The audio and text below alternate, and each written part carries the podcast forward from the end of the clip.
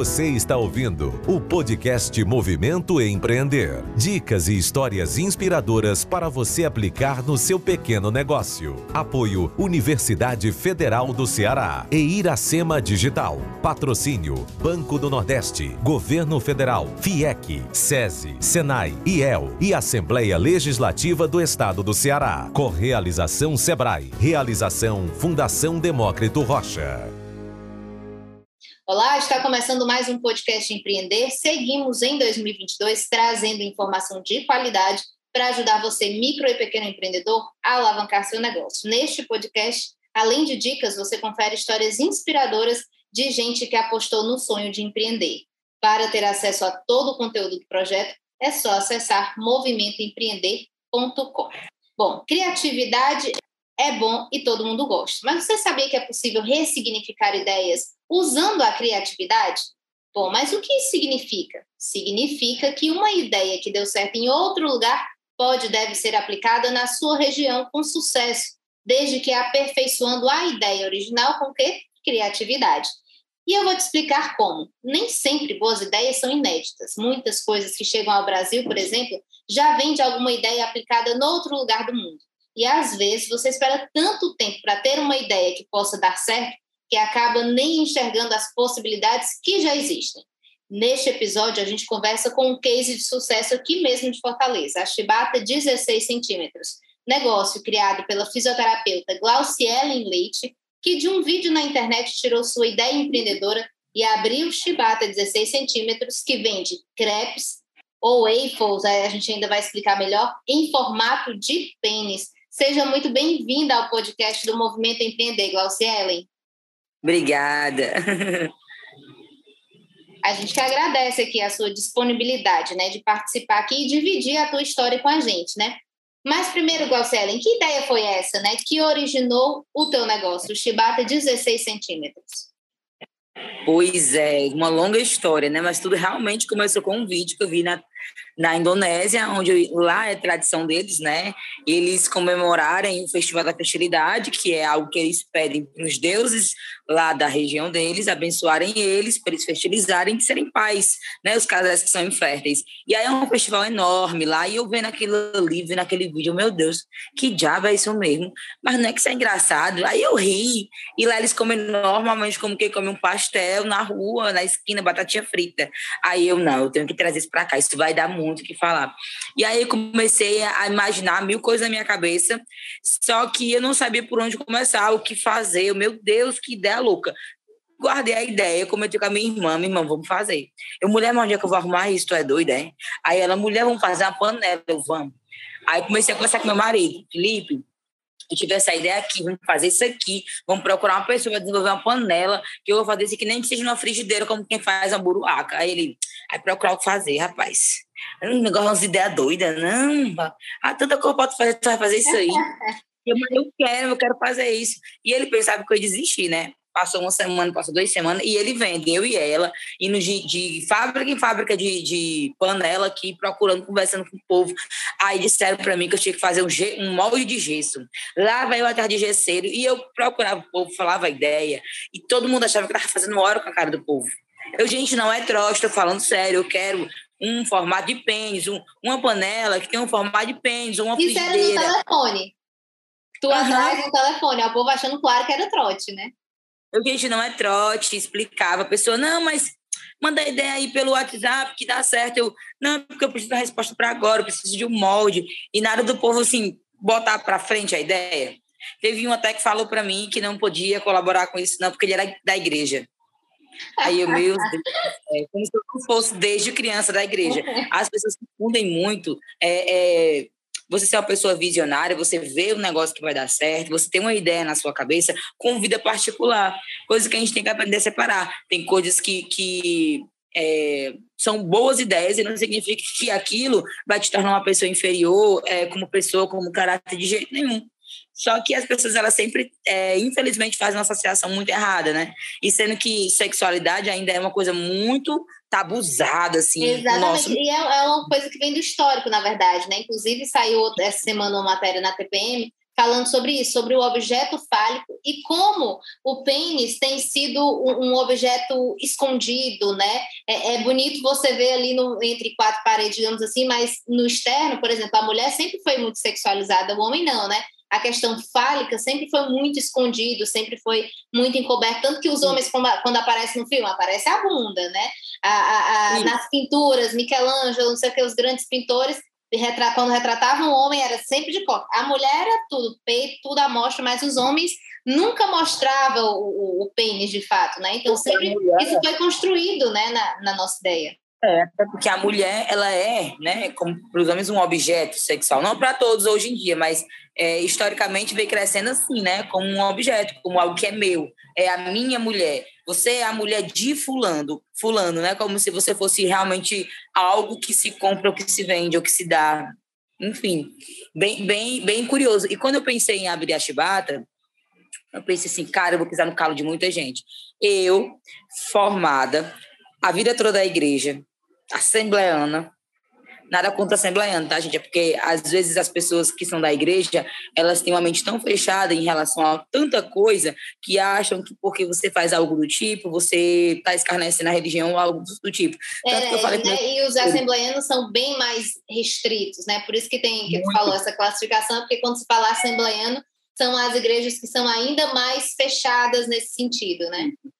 Quando eu falo Assembleia, né, que foi criada em Assembleia de Deus, mas eu não não frequento mais Assembleia de Deus, tem assim um, alguns anos, mas querendo ou não, as suas raízes vêm dali, né? Aí, na igreja que eu estava visitando, que é de uma amiga minha, eu falei para ela que eu pedi para ela me adotar como pastora dela. Eu falei assim, pastora, eu tive uma ideia e foi assim, assim, assim, assim, expliquei a ideia todinha para ela. Acho que eu não vou colocar para frente não, porque no dia que eu quiser ir para um culto, vai todo mundo me olhar, porque todo mundo vai me conhecer. Eu já sabia que eu ia ser conhecida, eu já sabia que ia estourar. Eu tinha isso na minha mente. Aí ela disse assim: mulher, bota isso para frente. Vai dar certo. Para de ter cor na tua cabeça, tu tem que focar na tua ideia. Tenha certeza que se a ideia vem na sua cabeça, não foi do nada, não. Deus lhe deu a ideia. Agora vai e faça uma coisa boa com a sua ideia. O que é que você quer fazer com essa ideia? Aí eu falei assim: eu quero gerar emprego. Pois pronto, pois você vai gerar emprego, tenha certeza. Aí eu fiquei naquela, né? E aí, mesmo assim, tinha aquela dúvida, né? Porque você fica naquela, vai fazer o que o povo tá achando ou vou fazer o que tu quer? Aí eu meti os pés e falei, vou fazer o que eu quero. Não desisti da ideia. Meu esposo viu que realmente eu estava determinada nessas duas semanas a fazer acontecer. Aí ele falou assim, pô, vou estudar isso aí também. Aí começou a estudar, né, sobre a ideia e tudo e tal. Aí ele viu que na Europa tinha muito. Aí olha aqui, o que, é que tem aqui? Encontrei uma reportagem e eu falo que legal, tiveram a mesma ideia que eu, de trazer daquele país o que é cultura para virar algo mais cômico, né? Só que eu pensei assim, cara, se na Europa tá dando o que tá dando, imagina aqui que nós somos, nós somos a terra do mundo. Imagina aqui, e eu pensei logo, não, tem muita ideia massa para juntar com, com, com esse crepe, que, que vai ser muito mais do que um crepe, vai ser algo para rir. Vai ser uma coisa que as pessoas vão, vão, vai ser uma coisa que as pessoas vão comer e falar assim, ei, vamos comer em lugar diferente? E, e, tirar a pessoa de, de, um, de, uma depressão, de uma tristeza, de um momento ruim, né? Eu queria algo que, que gerasse sorrisos, não só curiosidade, não só um tabu. Porque eu penso assim, no dia que parar de ser um tabu, no dia que as pessoas entenderem que é uma grande brincadeira, eles vão finalmente rir. E eu fui da minha ideia. Quando a gente abriu a loja, eu ouvia muito assim, tu é doida? Só tem uma máquina, tu vai abrir uma loja. Se essa máquina der o prego, e aí? Eu vou abrir de todo jeito. Menina, bota na tua casa isso, faz delivery. Vai ter delivery, mas eu vou abrir a loja.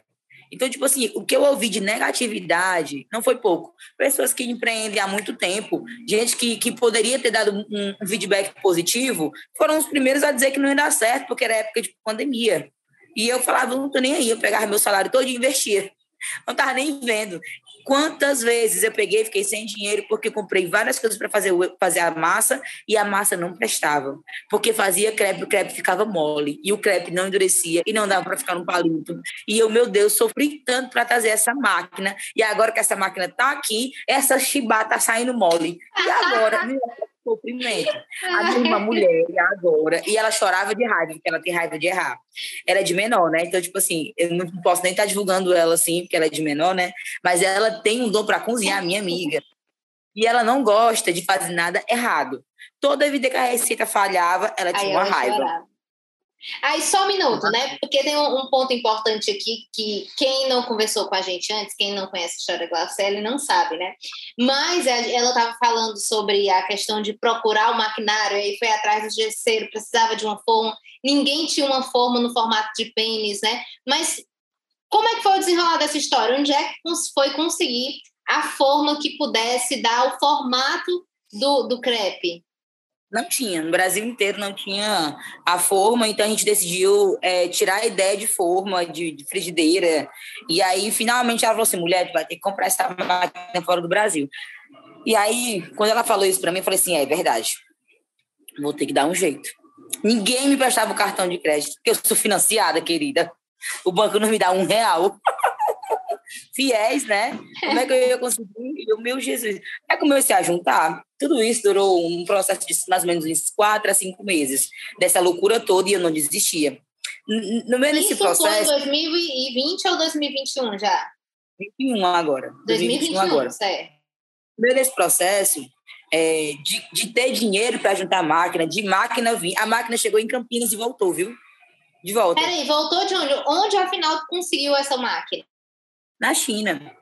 Aí, quando, quando a máquina chegou em Campinas, ela voltou. Só para a máquina chegar aqui, ela demorou três meses. Todo esse trâmite que estava dando problema. Então, assim, tudo para dar errado deu. Tudo. Eu tive uma crise de ansiedade no dia que essa máquina estava em Campinas, que deu lá, que ela estava estornando. Eu saí puxando essa menina no meio da rua, meio-dia, com o coração aqui, ó, na boca. E eu, meu Deus, meu Deus, eu tenho que comer bolo. Eu tenho que comer bolo e sair arrastando ela só o fato de eu ter me movimentado no meio da rua com ela já estava diminuindo, né? A tacardia, a sensação ruim. E eu, meu Deus, eu tenho uma crise de ansiedade por causa de uma máquina. Um, um, sonho louco na minha cabeça que eu não sei nem se vai dar certo. Mas eu tinha uma certeza tão grande que ia dar certo. Eu, eu, eu calculo muitas coisas na minha cabeça. Eu não sei te explicar o que é isso, mas eu calculo. Na minha cabeça eu tenho listas. Nem escrevo, nem precisa. Que eu tenho fixado na minha mente aqueles pontos ali que fica martelando, martelando. Então, assim, eu, eu tinha certeza que ia dar certo. No meio desse processo todo, bem, já tinha, a máquina já tinha chegado, eu estava com problema de fazer a massa e eu recebi uma proposta de ser é, praticamente meio que a gerente de uma clínica de estética na minha área, né?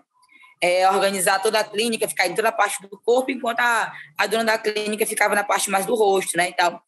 E eu pensei assim, cara, fiz a entrevista, passei em todas as fases. Quando foi para mim chegar e começar, eu falei para mim mesma, eu vou pegar tudo, todo o meu talento, tudo que eu tenho aqui na minha cabeça, que eu acredito que existe aqui, e eu vou entregar no negócio de outra pessoa? Vou nada. Não vou.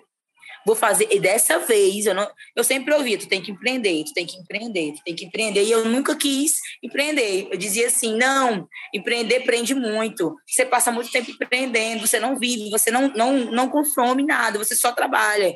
Então eu nunca queria, sempre fugia, né? Mas pelo e menos quando... já tinha a ideia realista de negócio, né? Porque muita gente vai empreender achando justamente o oposto. Vou ser meu chefe, vou ser minha própria chefe, vou trabalhar menos, vou fazer o meu horário, mas pelo menos eu já tinha a plena consciência do que, do que significava empreender, né?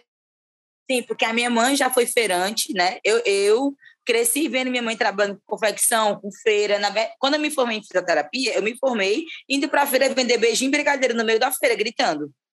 Porque eu não tinha, não tinha quem me desse é, dinheiro para mim estar pagando almoço, apostila, essas coisas que a faculdade custia, né? E eu não vou mentir, nunca gostei de homem bancando nada, eu nunca tive sorte de ter aquelas pessoas que dão de um tudo, né? Então eu tinha que me virar, e aí eu ia para feira e vendia mesmo. Um beijinho e brigadeiro para me ter o meu dinheiro. Então, eu sabia que tinha, no docinho de um real, como administrar meu dinheiro. Eu vendia 900 docinhos por semana. Chegou um ponto de eu ter que parar de vender docinho porque eu não conseguia estudar. Era só mexendo panela de brigadeiro e vendendo. Aí cheguei a ter uma moça que me ajudava, minha avó me ajudava e tudo. Só que estava crescendo além do que eu podia crescer, porque eu tinha que estudar. Né? E, e aquilo era só um, um auxílio na minha renda, não era meu, meu, meu foco, né? Então, desde lá, eu tive que abrir mão. Eu falei, não, eu tenho que estudar. Foi na época que eu me divorciei e tudo, e eu tive que focar nos meus estudos porque eu tinha trancado a faculdade. Aí Dessa eu estudei... vez foi o oposto, né? Tu abriu mão de um trabalho, da, da estabilidade de um, um emprego formal, né? Para dizer, não, agora eu vou focar no meu negócio, né? E aí, como é que foi? Aí tu decidiu não ir? Em que momento foi que tu conseguiu finalmente abrir o chibata, mas antes de tu explicar isso, queria que tu explicasse para quem está ouvindo a gente e não é do Ceará, né? É, por que, que o nome do negócio é chibata 16 centímetros? Pronto, chibata, eu achei algo muito interessante quando eu lembrei que chibata para as crianças é, é peia, apanhar, levar, levar murro, tapa, né? Você leva pisa, que aqui no Ceará, quando você é, apanha, Levar uma surra, não é levar uma surra, é levar uma pisa, não é levar uma peia, um monte de chibata, né? Isso, tudo aqui é gíria, até para a gente chamar que não é daqui é mais complicado. A gente costuma falar sempre as gírias daqui, né? Para a criança é isso, apanhar. Para o adulto, aqui, né, ele entende que é apanhar, mas também pode ser tênis, né? Eu não queria colocar um nome mais chulo, por quê? Porque eu queria que trazesse um pouco de cultura. Tanto puxasse para a parte cearense, né? Como para a parte cômica, como também para a criança ter aquele duplo sentido de não entender bem o que é. Para a mãe poder. todos os públicos, né? Que a mãe pudesse ir comprar e pudesse levar o filho sem ficar preocupada, né? Isso. Porque piroca, ah, eu acho horrível. Assim, não no sentido que não seja um que ela leva, é o nome dela, mas para mim, minha senhora, uma piroca, não, não queria. Eu queria algo que eu pudesse puxar para a parte mais sexual cultural. Por quê? Porque falar de sexualidade é muito tabu muito tabu. É como se não pudesse falar, né? E quando você mistura um pouco de cultura, você leva um pouco do, do, do puxa raiz cearense, puxa humor, puxa, você puxa outras coisas que não envolvem só rir, mas que envolvem também política, sociologia, né? O, o, século que a gente vive, você começa a ver que um doce, né, mexe com muita coisa com muita coisa. Como, por exemplo, o marido de uma amiga minha, quando estava fazendo os testes, que ela veio aqui em casa provar, ele disse assim: ah, mas que horrível, que coisa ridícula, tu postando é, vídeo, botando aquilo na boca, jamais que a minha mulher vai comer aquilo. Aí eu falei assim, é, é porque no mínimo tu deve ter uma bem menor e isso te intimida, né? Porque tu ter é, ciúme de um doce, é um doce. Né? As minhas, as minhas respostas são na ponta da língua, porque o que tem de cara machista que já me fez em, em indagações as respostas são na ponta da língua. Porque por que, que um doce tem que te intimidar? Por que, que quando a gente fez o chibio aqui na loja, não intimidou as mulheres? As mulheres são muito mais seguras de si. O homem não. não é só para especificar para quem está ouvindo a gente, né? O sucesso foi tão grande da chibata 16 centímetros da Glauciele, né? Em dezembro, eu vi uma matéria aqui da Glauciele dizer que ela tinha cerca de 20 pedidos por dia. Quando, a, ou, quando eu fui entrar em contato com a Glauciele, que eu entrei no WhatsApp da loja, já vem uma mensagem automática, né, avisando que está congestionado, que se você quiser fazer um pedido para você não ficar esperando, você tem que ligar, ou seja, né, o negócio ele já teve um crescimento significativo em poucos meses, tanto que a Chibata, 16 centímetros no Instagram, já tem mais de 20 mil seguidores, né, o, o, o Glaucielen. Queria que falasse um pouco sobre isso, sobre esse crescimento. Não, como é que foi para ti, né, isso, essa expansão é, é, de ser da ideia de quando tu viu o vídeo até você já está falando um pouco da sua persistência e coisa e tal, mas da ideia, né? Isso, como eu estava falando aqui no início do episódio, né? Existem processos, existem é, empresas que abrem justamente com, com essa ideia, né? Não é uma ideia que a pessoa tirou da cabeça dela, mas ela se baseou noutra ideia e trouxe para um outro contexto, né? Trouxe uma dose de criatividade, como foi o seu caso, porque, de fato, quando você falou, rapaz, eu pensei, tem que trazer até, se no Ceará, que é a terra do Mo, esse negócio não der certo, não vai dar certo em lugar nenhum. É que nem um marketplace que a gente entrevistou uma época dele, que ele já está com várias franquias aqui no Brasil, mas ele foi, na, foi uma vez que ele foi na China e viu essa ideia de negócio dele, que é o que? Supermercado, mini supermercados dentro de condomínio, onde a pessoa faz não tem ninguém lá, é autogerenciável. Não tem ninguém lá e a pessoa compra e paga sem ter ninguém lá, não tem vendedor nem nada, entendeu? E aí, quando ele chegou aqui de volta, ele falou: rapaz, acho que eu vou fazer um negócio desse. E hoje ele já tem várias franquias, né? Ou seja, ele viu uma ideia lá, aplicou aqui, usou toda uma expertise diferenciada, enfim, que nem o teu caso. Queria que tu me falasse quando tu viu que o negócio deu certo, em que momento tu viu que o negócio deu certo, porque tu já começou, vou ter um ponto fixo, né? Nem fez aquele trabalho do, do pequeno empreendedor que começa na cozinha de casa, aí depois não sei quando dá certo já abre o negócio. Tu já veio acreditando na ideia. Como é que tu percebeu esse crescimento, né? Como é que você recebeu, na verdade, essa receptividade do público, tirando esse preconceito aí do, do machismo e também do religioso, né? Que a Glaucia estava me contando que assim que abriu, né? A, o pessoal super religioso passava na frente e fazia comentários, né? Tá repreendido, tá amarrado. Enfim, como é que tu recebeu esse crescimento positivo do teu negócio? Ah, eu adorei, porque quando veio esse lado positivo, finalmente as pessoas começaram a entender que era uma brincadeira, né? Então foi ali que eu falei assim, pronto, agora as pessoas estão começando a entender qual é a ideia que eu quis trazer, né? Começar a me ver de uma forma mais positiva, né? Onde eu passo na rua, o povo brinca, ó a rainha da chibata, ó a mulher da chibata, ó a cara de chibata, e toma chibata. Mas é, é, engraçado você passar e você ser visto de uma forma positiva. E que assim, quando depois que a gente saiu no primeiro jornal, que sou muito ligada a repórter até hoje, é, tudo mudou. Né? Finalmente as ideias se casaram. Né? A internet também é muito forte em relação a, a, a isso. Os influencers, né? as páginas de, aqui do Ceará de humor, como o Ceará Invocado, que também deu um apoio muito grande. Que quando, a, quando a gente saiu no Ceará Invocado, quiseram fazer uma reportagem pessoalmente, foi assim muito, muito, muito, muito, muito forte a forma que o cearense viu a gente. Porque, como o Ceará Invocado é uma página de humor, e eles, eles conseguiram é, é, entender a minha ideia, como eu estava querendo falar, pronto, casou muito. Casou muito. Foi aí que, que realmente, bum, tudo começou a se encaminhar. Mas em relação às pessoas conhecerem a gente, foi no, no primeiro jornal. E, e é legal, foi... é legal ver. E o sucesso foi tão grande, né, que a, a Glaucielen não parou na chibata, né? Ela já lançou um novo produto. Me fala, me fala um pouco desse produto, como é que surgiu a ideia dele também. Mulher, o Chibio, também ela já tinha, né? Tanto um como o outro trouxe de fora. A questão é que eu não tinha dinheiro para trazer os dois ao mesmo tempo, porque eu sou pobre. Aí... Ainda, hein? Porque esse negócio aí tá bombando. Aí eu, eu, cobrava muito, cobrava muito. Aí eu, rapaz, eu vou trazer esse negócio. Aí todo o dinheiro que ia entrando na lojinha, eu ia guardando, né? Guardando, guardando, guardando. Quando eu consigo o dinheiro da máquina, aí eu peguei e paguei, né? Meu tio conseguiu um cartão para mim de início. Só que assim, o cartão de início, eu não sabia que se o cadastro não fosse no meu nome, ia passar o valor à vista. E aí passou. Puxa vida, e aí? E aí, e aí a gente teve que trabalhar muito e trabalhamos todo o dinheiro que entrou, a gente pagou a máquina. já estava juntando né, para a máquina, mas quando aconteceu mesmo, ou era ou era, não tinha mais onde correr, né? E deu tudo certo. E hoje tem o Chibio. O Chibio eu acho muito engraçado, porque os homens chegam na loja com aquele preconceito. Negócio de chibata, eu digo logo assim, mas tem o chibio também, hoje tem para todos os gostos.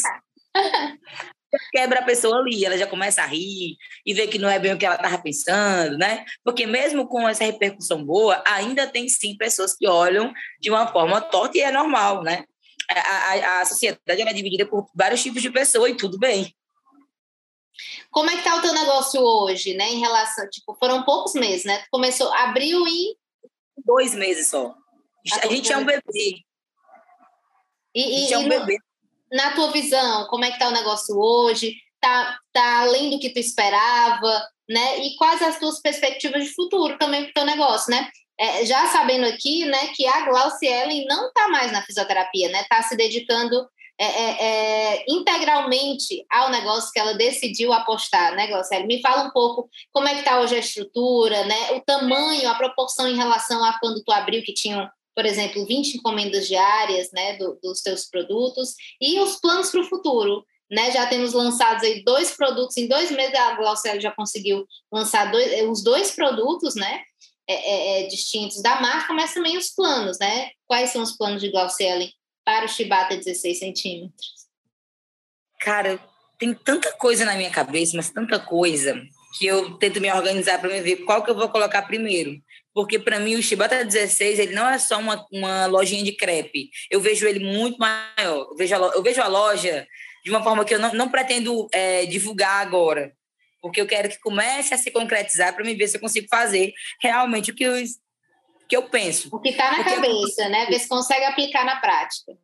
É, porque como você falou, nem sempre a ideia inicial é sua, porém você vê uma ideia e você aprimora, né? Porque quando eu pensei na, na eu sempre fui uma pessoa muito polêmica. Eu sempre toco em feridas da sociedade, desde quando muito nova. então, assim, eu gosto disso. Falei, é isso, estão falando bem mal, falem, falem de mim, bebê.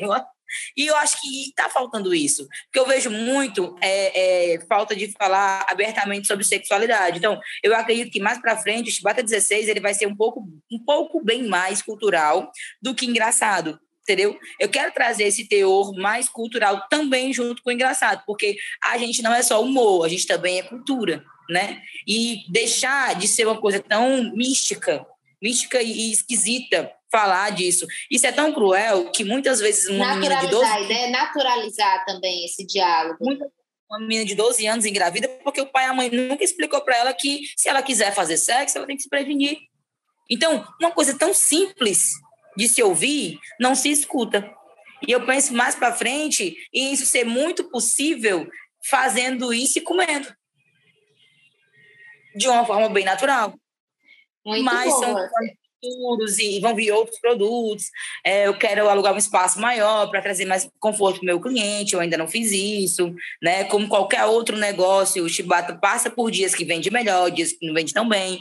Como qualquer outro negócio, né? Que por mais que seja Chibata, que seja uma coisa totalmente nova, a gente ainda está em pandemia né? Ainda tem muita gente sendo demitida, ainda tem muitos problemas acontecendo. Gente, o que tem de gente que me pergunta por emprego, eu me sinto Silvio Santos, mas eu não posso fazer muita coisa. Eu vejo a forma que está o nosso país hoje em relação ao emprego. Não está fácil. Todo dia que você vai no mercado fazer reposição de mercadoria, algo subiu de preço. E aí você pensa, meu Deus, e aí? Como é que fica meu produto? Como é que fica o giro?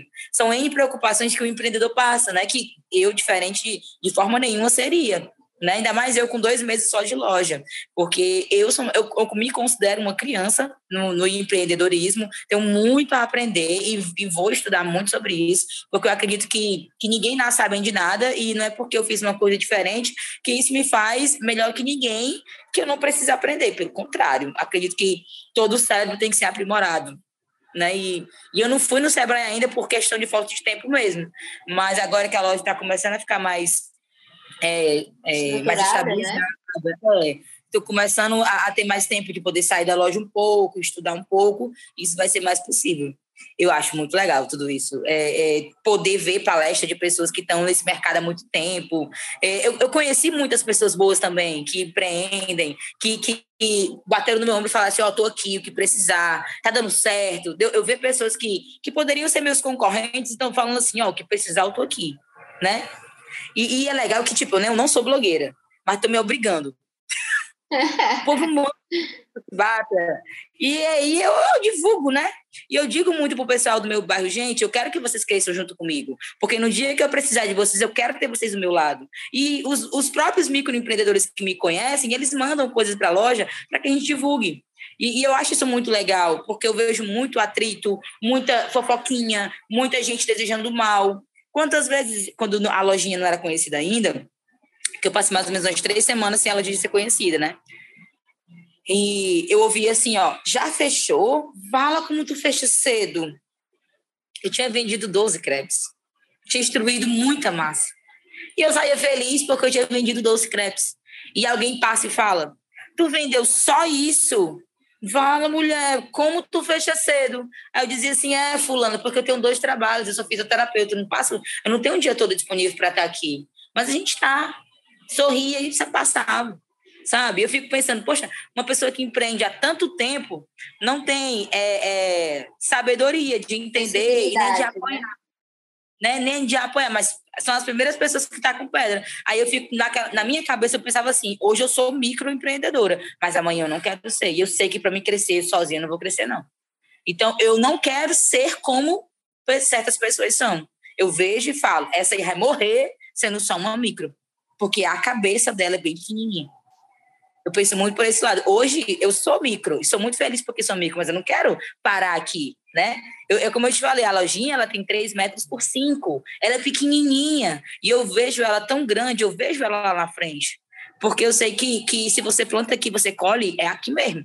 Você não vai colher depois que morre, não. E, e eu penso assim, quantas vezes é, eu ouvi que eu tinha que empreender e eu não, não, me, não, não escutei as coisas boas, né?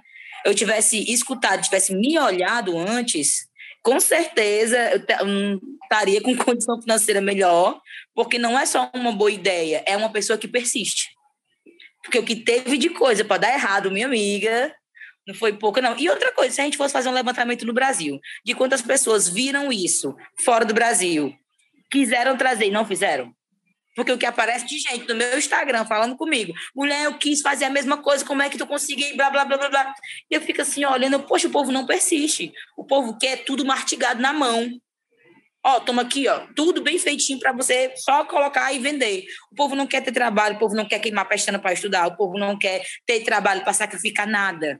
O povo quer feito. E feito, meu amigo. Às vezes nem café, viu? Nem café, que a gente tem que ir lá fazer. Glauciele, muito legal sua história no empreendedorismo.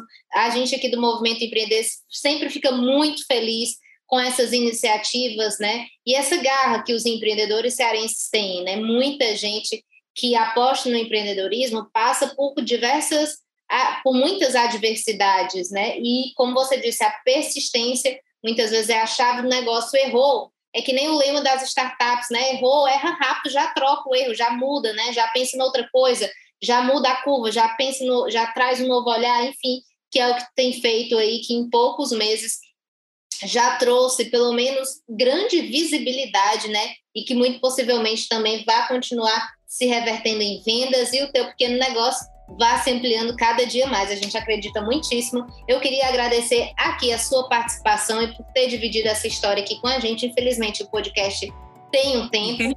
Né? A gente passaria aqui várias horas ainda conversando com Glaucielen, que parece ter muitas histórias para contar, né, Glaucielen? Muitíssimo obrigada, viu?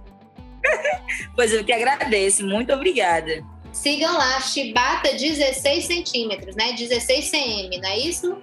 Isso. Maravilha. Lembrando que o podcast tem muito mais conteúdo para você. Então acesse movimentoempreender.com e nos acompanhe por lá também. Até o próximo episódio. Tchau!